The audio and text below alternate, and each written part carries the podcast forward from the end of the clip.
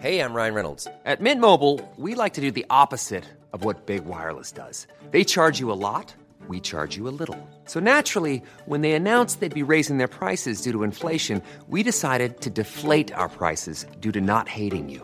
That's right. We're cutting the price of Mint Unlimited from $30 a month to just $15 a month. Give it a try at mintmobile.com slash switch. $45 upfront for three months plus taxes and fees. Promo rate for new customers for limited time. Unlimited more than 40 gigabytes per month. Slows. Full terms at mintmobile.com.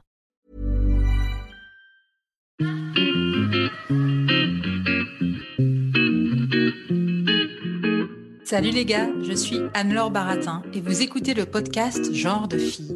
Chaque semaine, je reçois une fille unique en son genre pour parler sans tabou de mission de vie, de galère, de déclic ou non, de féminin, de maternité ou pas, tout ça, tout ça. Par leur parcours, leur engagement et leur choix de vie, elles m'ont bluffé et j'ai à cœur de vous les faire découvrir. Je sais qu'elles vous inspireront. J'espère maintenant que leur parole vous permettra d'avancer, de choisir, de décider. Et maintenant, place à l'épisode du jour. Bonne écoute Cet épisode a été rendu possible grâce à Baratin, etc. Baratin, etc., c'est l'agence de création éditoriale qui accompagne les entreprises engagées s'adressant aux femmes. Aujourd'hui, je reçois Clémence Coglan. Clémence est une des fondatrices de Chance.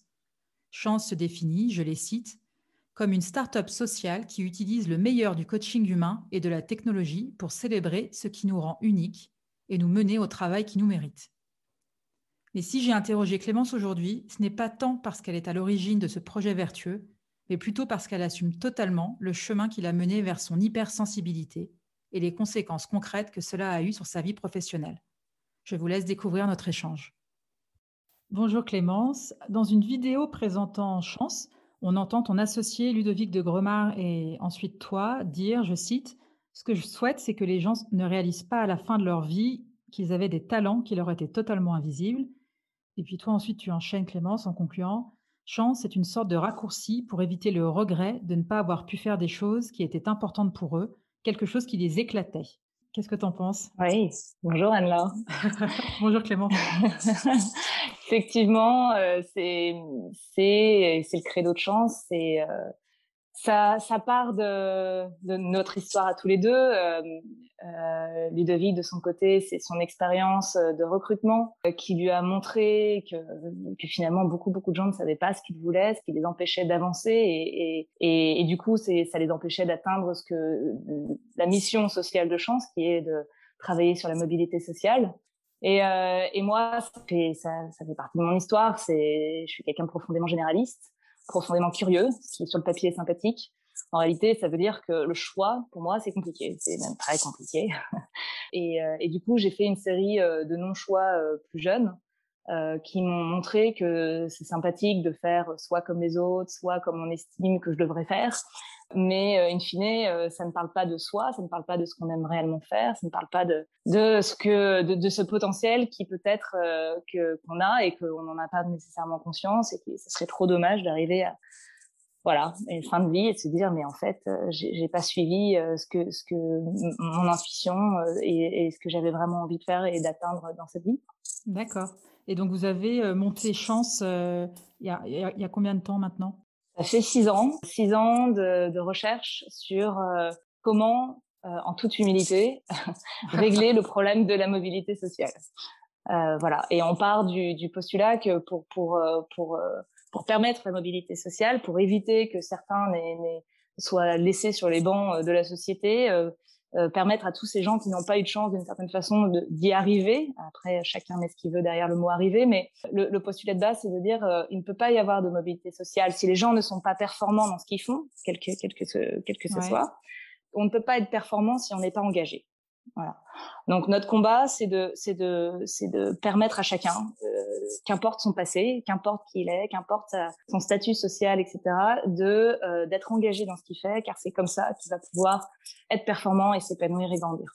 Donc, ce qui différencie euh, Chance d'un bilan de compétences classique, c'est la technologie, c'est l'engagement? Waouh, c'est plein de choses. euh, c'est le fait de commencer par la personne. C'est d'arrêter de mettre d'abord les compétences et souvent la géographie au centre, mais de mettre la personne au centre, c'est-à-dire euh, qui elle est, ce qu'elle aime, ce qui l'énergise, euh, ce qui fait qu'elle est heureuse de se lever le matin, ses réussites, ses forces, ses doutes, ses croyances, toutes ces choses qu'on a tendance à ne pas nécessairement regarder. Or, c'est le principal parce que c'est l'engagement vient de la motivation, donc il faut d'abord regarder ce qui nous motive avant d'aller voir tout ce qui est de l'ordre de je suis capable de, de j'habite ici, etc., etc., qui sont encore une fois des choses derrière lesquelles peuvent se cacher un certain nombre de croyances d'ailleurs, comme euh, il est hors de question que je bouge de Paris, et puis finalement en fait, euh, si euh, carrément, c'est tout à fait possible. Si on trouve, si on trouve ce qui nous vraiment nous éclate, comme je disais dans la vidéo, peut-être qu'un déménagement n'est pas n'est pas si insurmontable tout d'un coup. Voilà, donc c'est vraiment partir de la motivation pour ensuite aller vers le, le, le, la compétence et le, pragmatisme, on va dire, d'une part. Euh, d'autre part, c'est aussi euh, le fait que euh, on prend le meilleur, d'une certaine façon, de la technologie d'un côté et puis de l'humain de l'autre. Et pas de n'importe quel humain. On parle de coachs professionnels qui sont des gens qui sont des spécialistes de de la du questionnement et de la reformulation et de des spécialistes d'aller chercher d'aider les gens à aller chercher leur réponse. C'est pas un conseiller, ce n'est pas vraiment quelque chose de beaucoup plus profond et ce sont des, des, personnes qui sont formées pour aller chercher ces fameuses croyances limitantes, mais aussi ces fameuses aspirations profondes et autres. Ça, c'est un point de notre stratégie qui est euh, parfaitement en, qui s'équilibre et qui se complémente se complète avec la partie, euh, la partie technologie. Pourquoi? Parce qu'en fait, la technologie permet plusieurs choses. La première, c'est euh, le fait de se préparer en autonomie avant d'aller voir son coach. C'est préparer le terrain, c'est-à-dire se poser un certain nombre de questions à son mmh. rythme, en ligne, tranquillement, avec un certain nombre d'activités, un certain nombre de tests de personnalité, un certain nombre de choses euh, qui font que du coup, les moments avec le coach sont beaucoup plus intenses, beaucoup plus straight to the point, ça ne vient pas en français, désolé. Euh, et, euh, et donc euh, voilà, des, des, moments avec le coach beaucoup plus optimisés parce qu'on aura fait ce travail préparatoire en ligne. Ça, c'est la première chose. La deuxième chose, c'est que le coach, il n'est pas omniscient. Euh, il ne peut pas connaître l'ensemble des métiers du monde, c'est pas possible. euh, et la technologie, elle, a cette capacité à aller chercher, euh, à pouvoir présenter de l'information structurée pour que la personne puisse se renseigner, euh, s'informer sur un certain nombre de possibilités, ce qui est un des, des, des, des, barrières que les gens rencontrent quand il s'agit de, de réfléchir à leur carrière professionnelle, c'est le fameux bah, je ne je, je, sais pas ce qu'il y a, euh, ce qui est possible, donc bah, par, par définition, je vais pas me poser la question de si moi je peux le faire. Voilà. Et la troisième chose, c'est euh, la donnée. La donnée euh, qui est collectée tout au long du parcours et qui nous aide à euh, rendre l'expérience de manière générale la plus personnalisée possible en fonction des réponses des, talents. Les talents, ce sont les utilisateurs de chance, euh, mais aussi permettre euh, d'aller proposer des choses qui sont très adéquates par rapport à, à, aux besoins de la personne.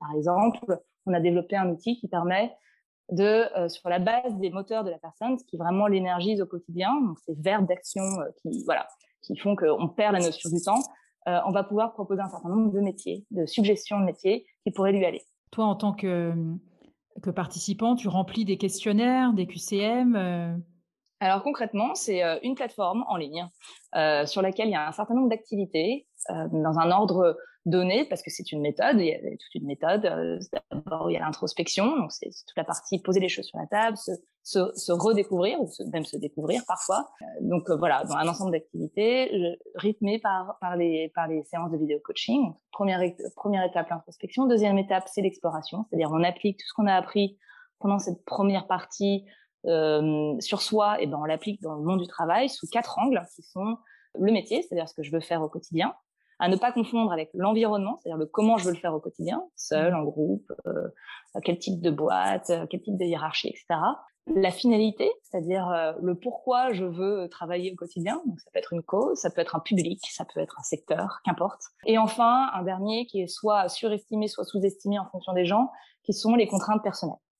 Euh, qui sont, euh, voilà, euh, en l'occurrence, où est-ce que j'habite, mon niveau de salaire nécessaire, les horaires que je dois avoir pour X soit raison, un parent malade, des enfants, une famille à gérer, etc. etc. on n'est pas deux personnes, on est une seule et même personne au boulot comme à la maison. On doit prendre la personne dans son ensemble de manière holistique. Et donc, c'est ces quatre piliers qui doivent former un projet professionnel. Donc, les chances, un projet professionnel, c'est l'addition ou la mise en commun de ces quatre piliers euh, c'est un travail euh, pour une cause, dans un environnement de travail avec un certain nombre de contraintes, euh, ce qui veut, ce qui implique bien sûr des concessions parfois, euh, mais ce qui vraiment permet que un projet et le choix de ce projet devient vraiment conscient à partir du moment où on a pesé le pour et le contre de chacun de ces piliers et qu'on est conscient et serein et, voilà, et on sait pourquoi on est en train de faire ce choix. Et, et, on est en train de, choisir donc un projet qui ne sera pas celui qu'on regrettera dans six mois. C'est un peu, pour moi, chance, c'est un raccourci dans le sens où on a on peut atteindre hein, cette capacité à savoir vraiment ce qu'on veut en faisant plein d'expériences, etc. Mais ça prend du temps, de l'énergie. Parfois, ça peut avoir des conséquences très néfastes sur sa santé euh, psychique, euh, physique. Hein. On en a certainement tous autour de soi, des burns, des, des bords, des, bref, plein de choses. Mais c'est aussi cette volonté de ne pas regretter, c'est-à-dire euh, se lancer et puis dans six mois dire ah mais pas du tout en fait, je me suis complètement plantée. ça moralement c'est très dur, ça fait un gros coup sur la confiance en soi, c'est de l'argent encore une fois gaspillé, c'est du temps gaspillé, de l'énergie gaspillée, donc stop, voilà, stop, arrêtons de faire ça, prenons le temps, un tout petit peu en tout cas, de reculer pour mieux sauter. Et tu m'as parlé d'un changement, euh, enfin d'un virage euh, au sein de Chance il y a trois ans. Est-ce que tu peux nous en dire plus? Ouais, alors euh, pour ça, je vais avoir besoin de, revenir un tout petit peu en arrière. vas-y, vas-y. Donc, effectivement, Chance a, eu plusieurs, plusieurs vies, c'est-à-dire que ouais, résoudre, enfin tenter de résoudre le problème de la mobilité sociale, on s'en doute, on n'y arrive pas du premier coup. donc, on a fait plusieurs tentatives. on a fait plusieurs, enfin, on a fait ouais, plusieurs tentatives. Et euh, il y a trois ans, on a réalisé qu'on était euh, parti un petit peu euh, off track, c'est-à-dire on commençait à devenir, en l'occurrence à ce moment-là, plutôt un chasseur de tête de personnes peu qualifiées, ce qui n'était pas, ce qui n'était pas, ce qui n'arrivait pas, ne permettait pas pour nous d'atteindre notre vision, qui est réellement la, mobilité sociale. Et donc on a décidé de changer, de repasser B2C en l'occurrence, d'ouvrir et pas seulement prioriser les personnes peu qualifiées, qui est notre notre, notre intention finale, c'est l'intention finale de, chance. Néanmoins, euh, l'idée de l'ouvrir à tous, parce qu'on s'est rendu compte que si on faisait pas ça, si on créait un service, un produit dédié pour la faire très courte et très schématisée aux pauvres, eh bien en fait on les stigmatisait, ce qui est quand même l'antithèse de ce qu'on essaye de faire. Euh, donc ça a été un, un moment, euh, un grand choc, parce que ça a eu des impacts évidemment sur sur la société. On a dû on a dû euh, repartir, repartir littéralement avec beaucoup beaucoup moins de gens. On était quand même 60 à l'époque. Et, c'est pas passé à combien Vous êtes passé à combien du coup? On est passé à 8. Ah oui, quand même, d'accord. On est passé à 8 en sachant que c'était nécessaire pour pouvoir pour pouvoir atteindre atteindre cette cette vision et, et, et ça reste une décision qui a été très dure. ça a été un gros choc pour Ludo comme pour moi en l'occurrence. Et, mais ça nous a, ça, ça nous a resserré et, et, ça nous a aussi permis de relancer euh, Chance tel que, euh, tel que maintenant, en tout cas, on l'imagine, c'est-à-dire un produit profondément tourné vers les utilisateurs et beaucoup plus en adéquation avec, euh, avec l'intention de base. Donc ça, c'était un, un, un, gros tournant dans l'histoire de Chance. Ça a été aussi un gros tournant pour moi personnellement, parce que j'ai eu mon fils à ce moment-là. Euh, qui a été un, un, moment, du coup, tout s'est un petit peu enchaîné. Euh, ouais. Tu devances mes euh, questions, tu devances mes questions, j'allais. Ah bah merveilleux. ah bah alors je m'arrête Mais non, tu rigoles. Non mais c'est super justement. Euh, parle-nous de l'arrivée de ton enfant et, quelles, conséquences ça a eu en fait sur Chance et sur ta vie à toi? Plein. c'est la réponse. ça c'est la réponse. C'est la réponse courte. La réponse longue, c'est donc, comme je disais au début, c'est vrai que euh, étant généraliste et ayant du mal à faire des choix, j'ai fait euh, mon fameux euh, triptyque de l'indécision, à savoir bac ES, école de commerce, on ne se ferme pas de porte, puis conseil, enfin en l'occurrence banque d'affaires, donc très très loin de ce que de ce que je fais aujourd'hui, clairement. Et, et donc et donc difficile de faire des choix. Et, je reviens en arrière je fais exprès, hein, ça, ça, va, ça, va, ça va aboutir. Euh, et donc quand, euh, quand on a commencé les chances, enfin plutôt quand euh, j'ai commencé à aider Ludo au départ, parce que c'était, voilà, j'étais en mode, bon, je t'aide le week-end, le soir, très bien, super. Puis au bout d'un moment, il m'a dit, mais viens, on fait ça ensemble. Et là, j'ai fait ma, j'ai pris ma première décision. C'est pour ça que ça. J'ai pris ma première décision sur, donc comme on se rappelle des quatre piliers, sur la partie finalité, la cause pour laquelle j'avais envie de passer du, de mon temps et, et de mon énergie à savoir donc la mobilité sociale. J'avais aussi compris que l'environnement le, de travail qui me plaisait, c'était les équipes, euh, en l'occurrence pas trop grosses, très très dynamiques, beaucoup de boulot, hein, banque d'affaires, start-up, on comprend qu'il y a un lien. Et par contre, euh, sur le métier, euh, j'étais au niveau je faisais en fait, je faisais naturellement, j'avais repris un peu la fonction DAF, CFO, voilà, parce que parce que j'avais fait de la finance avant. Mais je savais profondément que c'était pas ça que je voulais faire. Le lien avec l'arrivée de mon fils, qui est aussi euh, concomitante avec le pivot, c'est que ça a été un électrochoc pour euh, dire en fait, ok, super, je sais pourquoi je fais ce que je fais, je sais que je, le fais avec des gens avec qui j'ai envie de le faire. Par contre, j'aime pas ce que je fais au quotidien. Et ça, notamment avec l'arrivée d'un enfant, c'est plus, plus possible. Ouais. On peut pas d'un côté mettre son enfant à la crèche et de l'autre passer ses journées à faire un truc qu'on n'aime pas. Même si, euh, et ça c'est le risque aussi des, des boîtes à mission, c'est-à-dire être tellement consumé par la mission qu'on oublie que le quotidien et les tâches quotidiennes sont aussi importantes pour avoir une, une, carrière saine et donc de faire un peu bah, ce qu'il faut pour que ça marche. Mais en réalité il faut aussi parfois euh, repenser un petit peu à soi et comment on peut soi-même contribuer au mieux à cette cause dans la durée. Voilà. Donc c'est ça ce qui s'est passé. Après euh, la naissance de mon fils a été aussi un moment euh, qui a abouti sur ma reconversion personnelle, euh, mais euh, qui a été un moment euh, dur également, euh, dans, dans, dans, le côté très positif de la chose évidemment. Dur parce que ça veut dire euh, tomber enceinte quand on est quand on est cofondatrice d'une société, c'est compliqué. Il y, a un, il y a un côté culpabilité. On, on sait que c'est pas la même chose. Un enfant, une boîte, c'est pas la même chose néanmoins il y a un impact et on le sait euh, de partir en congé mat, etc. Donc il y, a, une culpabilité consciente et inconsciente qui, qui, est là et qui est pas simple à gérer. On, on se dit ouais, il faut que je sois superwoman à la fois enceinte et entrepreneur, ça va le faire trop bien. Qui a quand même abouti au fait que moi j'ai accouché deux jours après que je me sois arrêtée. Euh, ah oui, t'as même pas eu le temps de souffler. Euh, t'as même pas eu le temps de souffler en fait. Non, il est arrivé deux semaines en avance et puis j'ai fait la bêtise de dire et de croire que j'étais superwoman. Et non, en fait, pas du tout. Gros mur. et pourquoi tu pensais, à ton avis, pourquoi tu pensais que, pourquoi tu t'es dit, parce que, parce que tu penses que tu avais des modèles, euh, que tu étais influencé par le fait de se dire, il euh, y, en a qui arrivent, je vais y arriver aussi, ou il n'y a pas de raison que Qu'est-ce qui fait que tu t'es sentie Wonder Woman? C'était plutôt la deuxième option. C'est plutôt, euh, voilà, je suis enceinte, je suis pas malade. Euh, c'est pas parce que je suis enceinte que je peux pas avancer dans ma vie euh, pro par ailleurs, etc., etc. Donc euh, euh, un certain nombre d'injonctions que je me suis mis toute seule, hein, comme une grande, et euh, que je que j'ai que voilà que j'ai que j'ai payé un peu de plein plein fouet bah, à l'accouchement et surtout juste après, quoi, avec un ouais. un énorme baby blues. interspatial ouais, euh, qui, a, qui a duré deux mois et, euh, et, voilà et donc euh, donc voilà, c'est à, ce moment-là qu'on comprend que vraiment euh, il faut se reposer, il faut penser à soi. Enfin, c'est tout ce concept-là de. Ah, c'est très bien de d'œuvrer de, de, pour euh, pour quelque chose de, de beau et j'en suis. Euh, c'est un vrai driver au quotidien, mais euh, s'oublier n'est pas une option en fait, c'est pas possible. Et, et pendant, donc pendant ces pendant ces deux mois, tu as réussi à te dire en fait là je suis, je ne peux pas gérer ma boîte, je mets ça de côté mmh. ou tu as quand même lutté jusqu'au bout?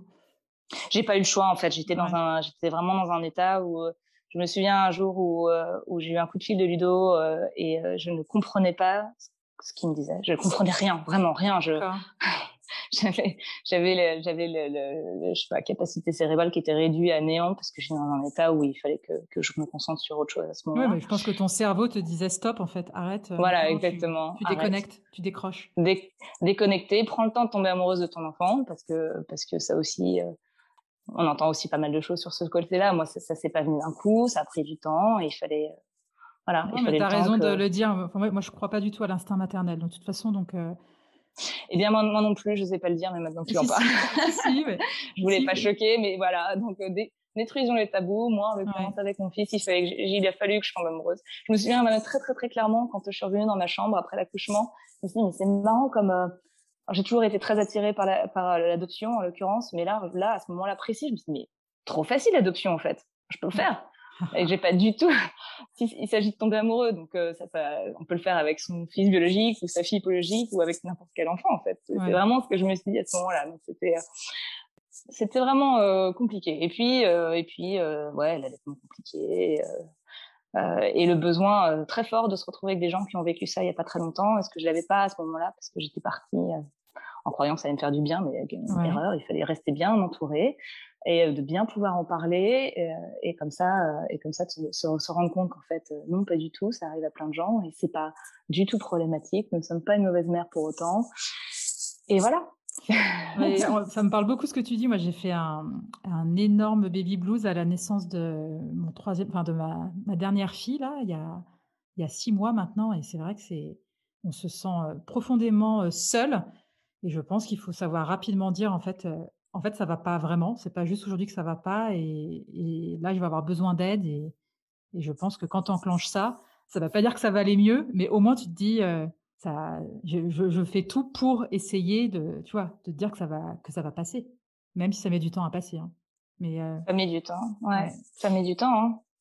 Ouais, ça Mais t'as raison, il faut en parler. En parler, c'est la seule, c'est le, le, seul, seul moyen, absolument. Et moi, depuis, je, je, fatigue un peu mes amis avec ça on me dit parfois d'ailleurs, arrête, euh, elle est enceinte de son premier enfant, tu vas la faire flipper. je dis, bah non, mais justement, enfin, je veux dire, c'est le moment jamais de dire, attention, tout n'est pas rose, c'est faux. Et surtout, appelle-moi. c'est juste ça, appelle-moi. Et, ça marche, les gens m'appellent. Ouais, bah c'est bien. Ça veut dire que tu les as pas si tu les as pas tant traumatisés que ça. Et euh, je trouve qu'en plus le, baby blues, enfin en plus je trouve que le baby blues c'est le gentil mot pour parler d'une quand même d'une petite dépression, on va quand même pas se mentir. Ouais. Enfin, tu vois, je sais plus, moi, on m'avait tellement dit, ouais, le troisième, il passe tout seul, etc. Et puis, en fait, quand j'en ai parlé à mes copines qui avaient trois enfants, elles m'ont dit, ah non, non, mais en fait, pas du tout. Pas du tout. et puis, oui, en fait, le baby blues, enfin, il faut que j'arrête d'appeler ça baby blues, mais c'est quelque chose, en fait, tu décides pas. C'est pas parce que tu as plein d'enfants, tu l'auras pas à un moment, ou c'est pas parce que tu l'as eu une fois que tu vas l'avoir la deuxième. Enfin, tu vois, il y a tellement de facteurs qui rentrent en compte que c'est. Bah c'est ça, c'est la grande réalisation, c'est qu'il y a zéro règle. De la même façon, si je fais un parallèle un peu chelou, mais quand même, je vais le faire. Il n'y a pas de règle professionnelle, il n'y a pas de parcours parfait, il n'y a pas de job parfait. C'est c'est on le vit différemment, on est, on est différent profondément, et, il faut voir ce qui nous va nous, et voilà. C'est ça qui est beau. Hein. Et toi, Clémence, donc euh, tu as eu deux mois euh, où en gros tu as débranché, tu n'as pas eu le choix. Et comment s'est passé le retour? Qu'est-ce qui s'est passé? Ah, moi, je l'attendais avec impatience euh, à ce moment-là, parce que parce qu'après un gros baby blues, on a on a ce besoin de, de revenir à une sorte de de, de quelque chose qu'on connaît en fait, se ouais. rapprocher à quelque chose qu'on connaît, euh, qui fait beaucoup beaucoup moins peur que la maternité. C'est de loin, euh, de c'est de loin beaucoup plus simple pour moi de bosser à ce moment-là euh, que d'être dans un congé mat. Donc euh, j'ai repris doucement, puis euh, il, est, il, il, il, il était à la crèche et moi j'ai repris. Très peu de temps après, il y a eu ce fameux pivot et et, euh, et c'est, ça a été voilà, c'est un petit peu choc électrique de bon, ça suffit aussi de, de, de faire des choses qui au quotidien ne nous plaisent pas trop, euh, donc on va changer ça. Et j'ai du coup décidé de faire chance pour moi, au vu de ce que on venait, que, de ce que je venais de vivre. D'un côté, la maternité, à quel point euh, ça, ça, ça n'a pas été si simple que ça, que finalement je ne me suis pas découverte euh, euh, la volonté en tout cas de rester à la maison et de m'occuper de mes enfants toute de mon fils toute la journée, ça ne fait pas partie de mes moteurs sur sur les moteurs. Euh, de la même façon que ce que je faisais au quotidien dans mon boulot n'était pas faisait pas partie de mes moteurs. Donc euh, à partir de là, je me dire ok bon bah c'est quoi mes moteurs c'est grave on va on va réfléchir. Et, euh, et voilà et donc j'ai fait chance pour moi-même euh, et ça a été une super expérience où où j'ai enfin pu mettre des mots sur ce qui vraiment me plaisait au quotidien. Euh, sans le vivre de manière coupable. Euh, on peut euh, vis-à-vis de ma famille, je veux dire. Et ça, et ça s'est fait super naturellement. Je suis allée vers un job qui est très multidisciplinaire, très dans l'action, très dans la coordination. c'est le job de product manager. Personne ne sait ce que ça veut dire, mais voilà un peu les trois, les trois grands thèmes. Beaucoup dans l'écoute aussi. Donc c'est le fait de d'appliquer une vision, ou plutôt de rendre concrète et réelle une vision, euh, dans un service ou un produit, qu'importe. Tout ça en, en, étant très à l'écoute du retour de nos utilisateurs pour savoir ce qui leur va ou ce qui leur va moins. Et dans une logique très interdisciplinaire, parce qu'on travaille avec, euh, en l'occurrence, des designers, des développeurs, etc., où chacun apporte sa brique et c'est c'est la coordination de tous qui fait que le, que, le produit ou plutôt le, le, résultat est, est, bien et marche quoi. Et euh, cette alliance est, quelque chose que, qui, qui moi me, me porte complètement et et donc, je suis absolument ravie de, de cette reconversion. Et, et maintenant, j'ai un vrai, euh, j'ai le sentiment d'avoir un vrai euh, équilibre euh, sur mes quatre piliers, sur ma vie pro, ma vie familiale. D'accord. Mais concrètement, tu t'es donc déclassée au sein de, de ta propre boîte. Et oui, donc reconversion veut dire euh, eh ben, courage d'abord, je pense. Et je le dis pour tous ceux qui font chance, parce que on le, on le sait pas quand on le fait, ou on s'en rend pas compte, mais ça demande énormément de courage et beaucoup d'humilité parce que ça veut dire aller chercher des choses que euh, je m'envoie pas des fleurs, hein, mais je le dis vraiment sincèrement pour tous ceux qui font aujourd'hui ce genre de d'expérience, qui le fassent seuls ou accompagnés. Euh, mais c'est euh, c'est vraiment c'est vraiment un moment très beau. Enfin, il, faut, il en faut être super fier. Euh, euh, L'idée c'est pas de le faire euh, toutes les deux minutes, mais quand ça se passe, bah, d'essayer au maximum d'en profiter parce que c'est des moments on, prend du recul sur la vie et ça fait du bien. Et donc ça veut dire d'une certaine façon bah, accepter de de recommencer. Alors, il se trouve que moi, je suis, je pense, un peu addict de, de, du fait de sortir de ma zone de confort. Donc, ça, ça, ça m'allait, cette partie-là. Mais ça voulait aussi, ça impliquait aussi de plus être nécessairement dans la partie, dans la stratégie de la boîte, quoi. Euh, et quand c'est quelque chose qui est euh, qu'on a vu naître et qu'on a qu'on a développé et qu'on a passé, euh, on a nos larmes, notre sueur, notre temps, notre énergie dedans, bah ça veut dire faire confiance en fait. Ça veut dire faire confiance que d'autres feront ce qu'il faut pour que cette partie-là fonctionne, pendant que moi, eh ben on me fasse, on me fait confiance pour que moi je fasse mon job et donc faire en sorte que je, je donne le meilleur de moi-même pour cette partie-là et, et, voilà et que collectivement on y arrive. Et c'est pas simple, on va pas se mentir, c'est pas rose tous les jours. je veux dire, c'est pas évident d'assumer le fait de dire, ok, c'est, je, je bah, suis une des fondatrices de cette boîte, mais en fait, je le dis de manière un peu euh, vulgaire et, et, raccourcie, mais ça me, peut-être, je sais pas si c'est le cas, mais ça me saoule de manager, c'est pas mon kiff, donc en fait, je, préfère faire ce poste-là et être hyper épanoui. Je vous laisse gérer, je vous laisse gérer certaines parties de, chance. Ouais, c'est exactement ça. Je, je savais que j'allais pas pouvoir, dans mon précédent job, euh, accompagner la croissance qu'on souhaite à chance, parce que par manque de juste d'intérêt pur et dur. Donc à ce moment-là, eh ben, il fallait faire un choix, quoi. Et donc j'ai décidé d'être dans le dans, dans mon flow, c'est-à-dire d'être vraiment intéressé par ce que je fais au quotidien pour être pleinement en mesure d'accompagner cette boîte du mieux que je peux. Parfois très difficile aussi de, de voir des décisions qui sont prises euh, sans moi. Et euh, et, euh, et, le management, c'est un très bon point. Ça fait aussi partie des éléments que je, je que j'ai découvert ne pas vouloir faire. Euh, euh, parce que dans la, dans, la, dans, la, vie de la boîte, j'ai à un moment été DG de la France. On était sur deux pays, au Brésil et en France, et je me suis rendu compte qu'en fait, c'était pas fait pour moi. C'est pas quelque chose que, qui m'épanouit. C'est un truc que je vis euh, difficilement en réalité, en tout cas pour le moment, qui est très lié au fait que quand on est euh, euh, modéré, hypersensible comme moi, bah c'est gérer des conflits, euh, devoir gérer les émotions des gens, c'est quelque chose, je je, je, je, suis pas à l'aise, quoi. Mais en plus, on nous, on nous dit tellement que manager, c'est... Enfin, tu vois, le Graal. Plus, euh, quand on a fait un parcours classique, euh, moi aussi j'ai fait un parcours classique, mais tu as l'impression que encore plus pour les générations d'avant, je pense que c'est en train de changer, que manager, c'est le pouvoir, c'est ah, tu manages combien de personnes, plus tu manages de personnes, euh, plus tu es quelqu'un d'important. Je pense que les gens se disent pas ça, mais je pense que c'est vraiment des biens inconscients. Euh, alors qu'en fait, tu te rends compte que les gens qui managent beaucoup de personnes, en général, c'est un, c'est un nid à, un nid à embrouille. Enfin, ça, peut être quand même relativement compliqué et c'est beaucoup plus compliqué que ça de bien manager. Tu t'es dit, euh, tu as reconnu ça, le fait, non, en fait, moi, j'ai pas envie de manager. Il y, a une, il y a une vraie, euh, notamment en France, le management, c'est le Graal. Ouais. Ah, tu trouves que c'est différent par rapport à, à d'autres pays? Ça, ça, hum, je, je, je pourrais pas être euh, aussi certaine que ça, mais il me semble qu'en France, il y a vraiment cette, euh, cette injonction au management comme quoi c'est un peu le, c'est un peu la clé de la réussite. Et il faut vraiment distinguer manager, qui est un job en soi, qui veut dire beaucoup d'écoute, beaucoup de volonté d'accompagner, de faire grandir, et pas du tout euh, le, le, manager comme on peut l'imaginer parfois, c'est-à-dire autoritaire petit chef de décision. Voilà, ça c'est pas du tout, euh, c'est pas du tout, enfin en tout cas moi dans ma définition du management. Et puis l'expert. L'expert, c'est c'est des gens qui qui veulent être très forts dans un secteur, dans un milieu, dans, un, dans, un, dans une fonction, pour, euh, et, apporter le meilleur de leurs connaissances pour faire avancer les choses, mais sans nécessairement avoir ce, ce titre de manager. Et on confond énormément les deux, je trouve, partout, je trouve. Ouais.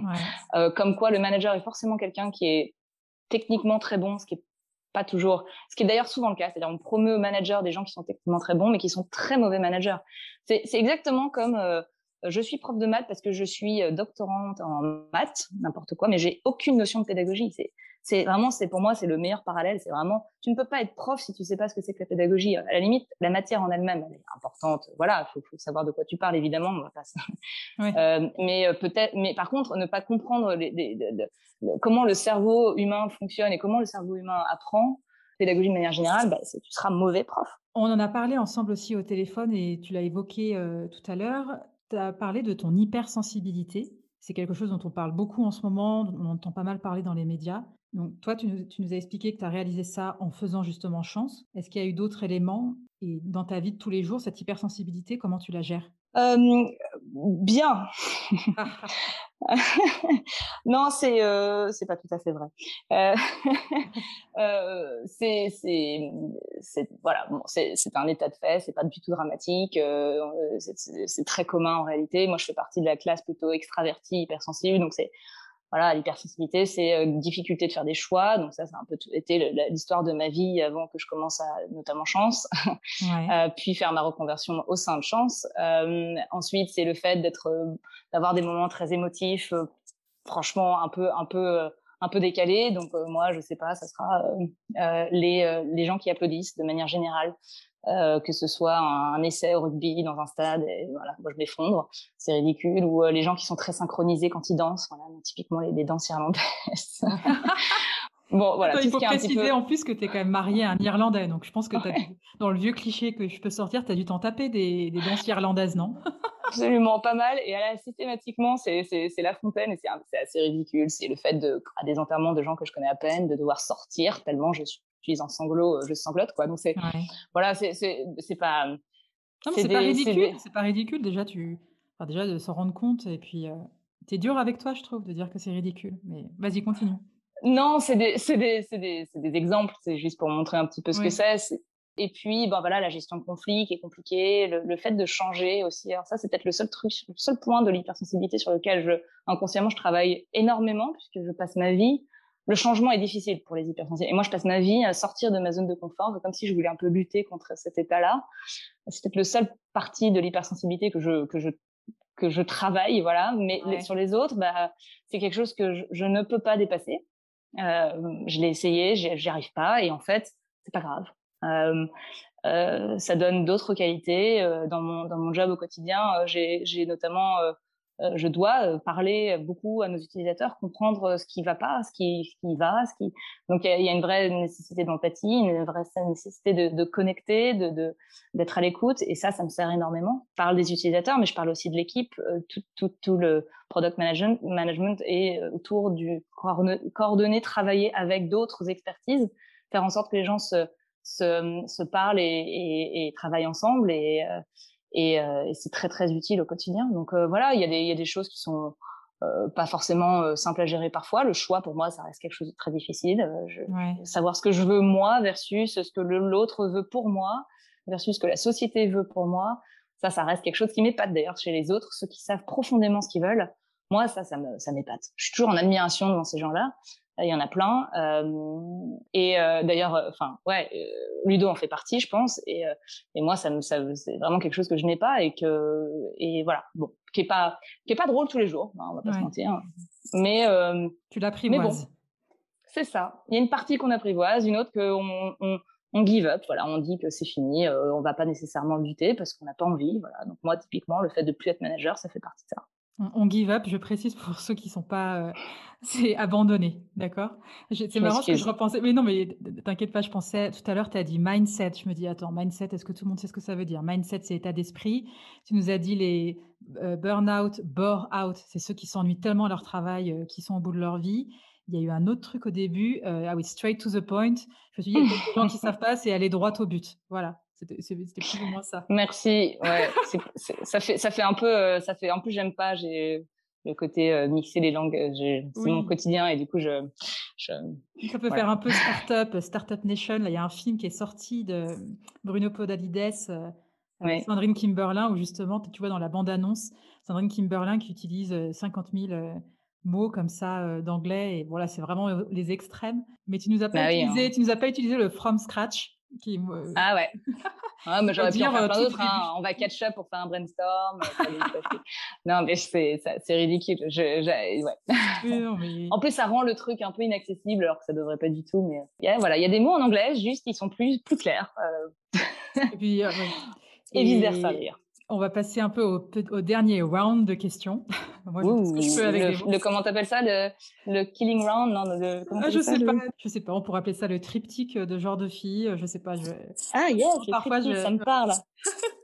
Alors, qu'est-ce qui te met en colère ou peut t'agacer?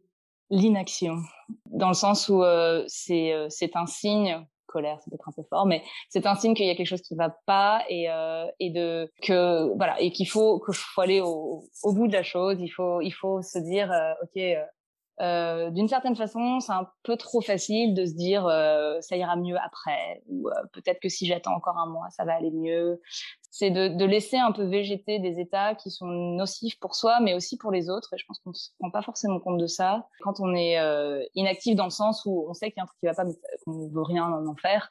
C'est ça qui m'énerve en particulier, hein, pas le fait de rien faire. Ça, c'est très bien de chiller de temps en temps ou de. mais, euh, mais voilà. D'accord. Quel genre de fille es-tu, euh, Clémence? Ah. euh, celle-ci, tu pouvais, tu, tu pouvais t'y attendre à celle-ci. Hein. Celle-ci, on pouvait effectivement lire à travers les lignes. Euh, je dirais euh, positive, bosseuse, honnête, pudique, hypersensible, addict à la sortie de zone de confort. D'accord. Merci, merci beaucoup Clémence pour cet échange et puis je te dis à bientôt. Un grand merci Anne-Laure. Au revoir. Merci d'avoir écouté cet épisode. J'espère qu'il vous a plu. Si c'est le cas, partagez-le autour de vous et sur les réseaux sociaux. N'hésitez pas non plus à laisser un avis positif à propos de Genre de Filles sur vos applications de podcast. Pour ne rien manquer de Genre de Filles, suivez-moi à Anne-Laure Baratin sur Instagram. Si vous avez des compliments, des critiques ou des réflexions, n'hésitez pas. Merci à Marvin Marchand pour la musique du générique. Bonne semaine et à très vite. Salut